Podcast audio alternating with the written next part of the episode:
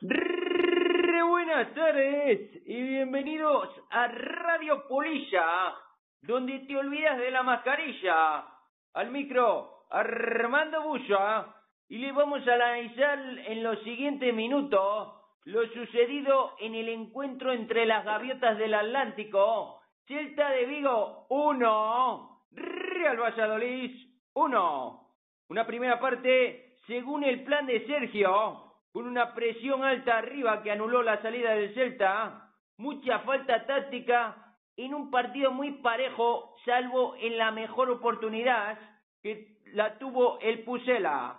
El 007 roba un balón al borde del área, del que se aprovecha el superhéroe Weisman, que golpea desde la frontal a portería, pero sin éxito. En la segunda parte, la primera fue del Celta de Vigo, con una falda al borde del área que ejecuta magistralmente Yago Aspas al palo de la escuadra de la portería de un Roberto Golía Jiménez ya batido. Desde entonces tomó las riendas el equipo de Sergio González, jugador del 007 que llega a línea de fondo y centra al sabueso Oscar Plano, al que se le anticipan por una décima.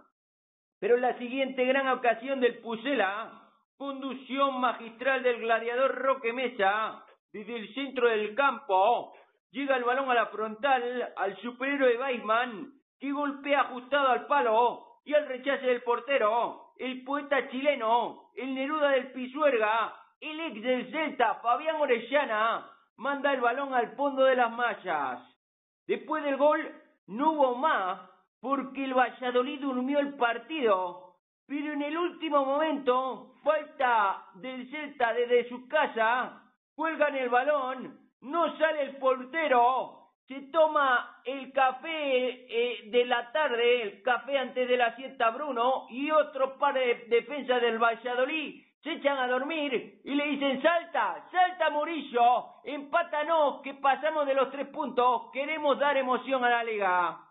Pero bueno, es momento ya de llamar al hombre que surgió del frío, al predictor de fútbol internacional. Le vamos a interrumpir la siesta. Supongo que estará cabreado. El doctor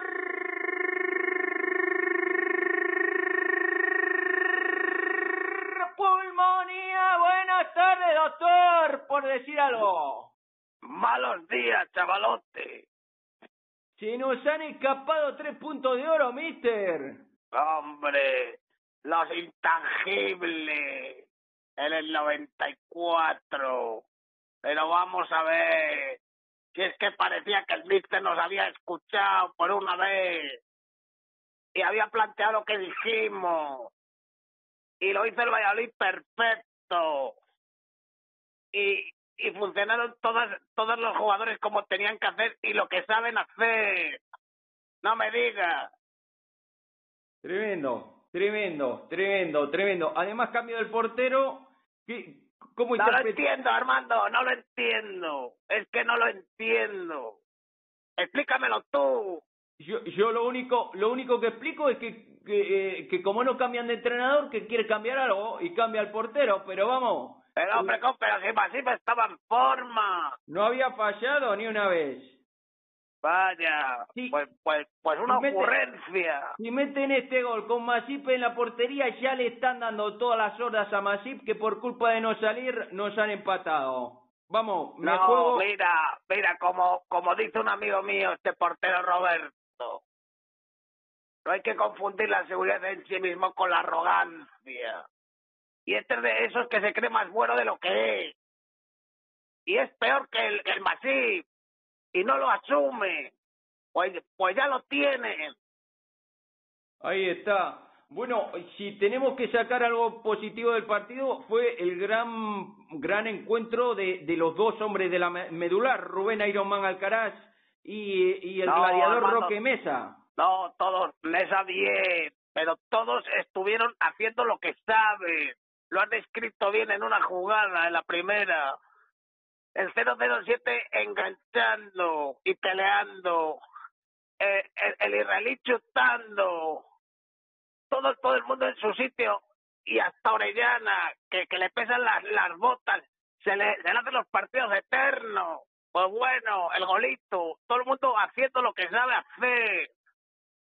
Esos son brotes verdes también.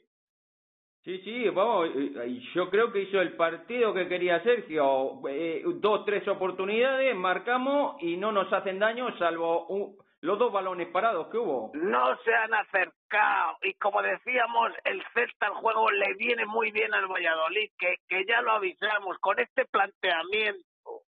Pero claro, como, como bien has dicho, si, si metemos defensa de cinco y tres centrales por alto, ahí hay que estar, hay que estar. Y eso no tiene la culpa el míster. Claro, es que a falta de 10 minutos quita a Sergio a Weisman por un central, mete la defensa de 5. No, porque él se la huele, dice, no se me acerca y me van a colgar balones. Pero vamos, pero eso no tiene la culpa él. Y, y aún más, quedando 5 minutos, mete otro defensa por el media punta y un medio centro defensivo para ya blindarlo del todo. E, estos cambios, claro. vos lo ves bien, estos cambios. Hombre, claro. Hay que brindarlo ya, que le, no, van a, en esta liga, no, pero, a Sergio, pero, no, tienen razón. Vamos, vamos a ver que esta liga, a esta liga no le cabe un piñón en el ojete, que está muy apretado, pero, pero, pero eso te lo hace el Madrid y el Barça ahora mismo, en la liga española. Se te meten 0-1 en el minuto 70 y se, y se te echan atrás, que lo han hecho los dos grandes. ¿Qué me cuenta? Y luego, luego una cosa que a mí me llama la atención, que no solo ha pasado en este partido, que pasa siempre.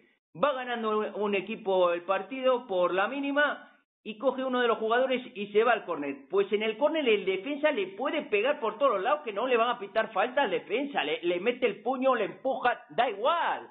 Ale, tira para adelante, que, que es que como está perdiendo tiempo ahí en el córner, se le puede hacer un poco. Pero eso ya pasaba, esa, esa, esa ya la hacían en los 80 y pasaba igual.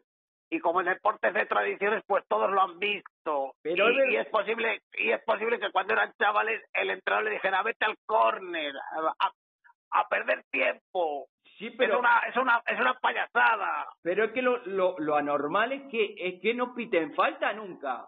Es que le, le, han dado de tobas ahí a, a, a Oscar Plano, por eso se revuelve. Y, y le ponga luego el defensa que eso es roja, además.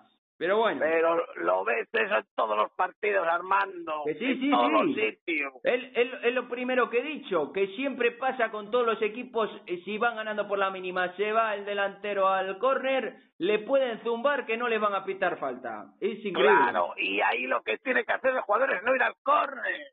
Pero, pero si no te la van a pitar. Ya, bueno, tampoco, tampoco tenía más opción, estaba con siete atrás, que va a ser el pobre de, plano. Claro, pero bien, pero ha jugado bien plano también hoy. Otra sí, sí, ha, sido un buen partido. Yo, yo sigo, yo sigo con, con, el equipo y sé que vamos a salir para, para adelante, pero, pero es que ha sido el colmo ya eh, ese, ese té que nos hemos tomado en nuestra portería en el último minuto. Pero eso no es culpa del mister. No es culpa del mister. Claro que no. Hay, hay que más hacer. Salir al campo y colgarse del larguero. A ver. Que no, no, es, culpa de, de, de, que de falta de concentración ahí en el, ulti, en el último sí, minuto. hay que marcar, pero ¿sabes lo que pasa, Armando? Que ahora con el nuevo fútbol de la cámara lenta, los centrales tienen miedo de arrimarse mucho por si un codo, un codo toca o una rodilla, antes, antes se les desequilibraba, se iba al choque, y ahora en el nuevo fútbol eso tienen mucho miedo, porque saben que hay una cámara súper lenta que les está mirando, y se nota. Pero bueno, no sé si querés, Flaco, añadir algo más. Pues no, que hoy, hoy me, me echo la siesta sin comer, así te lo digo. Bueno, por, por, por, lo menos un carajillo o, un, un licor Eso de después de la siesta, cuando se me pasa el disgusto. Bueno, bueno, bueno, flaco. Yo menos mal que comí al descanso y, y ya he ido haciendo la digestión, además plácidamente porque es que no nos llegaban. No tuve sensación de peligro. era el partido, parecía que el mister nos había escuchado. Había dicho, a ver estos, estos gilipollas, a ver qué dice. Es que parecía que, que lo habíamos diseñado nosotros. Pero bueno, Pero bueno. Hay, que, hay que tragar. Yo creo que si el Valladolid sigue con esta filosofía, cada, cada uno en su lugar, haciendo lo que sabe, yo creo que no vamos a no vamos a bajar, estoy convencido. Yo estoy con vos. Pues muchas gracias, Flaco, a, descansar, pero antes vamos a pasar a los trofeos, a máximo goleador. Dale, oye, Guardiola. Sí, sí, ya, lo tengo preparado. Dale, dale. A máximo goleador puntúa el poeta chileno, el Neruda del Pisuerga, Fabián Orellana, que empata tres goles con el superhéroe Bayman y MA Barracu, Mr. Marcos André. Y al mejor jugador, tres puntos exaequo para los bregadores del centro del campo, Rubén Ironman Alcaraz y el gladiador Roque Mesa. Dos puntos para el J. Bond de Zorrilla, el 007 Sergi Guardiola. Y un punto para el poeta chileno, el Neruda del Pisuerga, el oportunista Fabián Orellana. Hasta aquí el análisis del match contra el Celta de Vigo. Nos encontramos la próxima semana con el partido que disputarán el Real Valladolid y el Getafe en el Estadio José Zorrilla el sábado a las 14 horas. Hasta entonces, pasen una buena semana y tranquilo que nos vamos a salvar. ¡Chao, chao!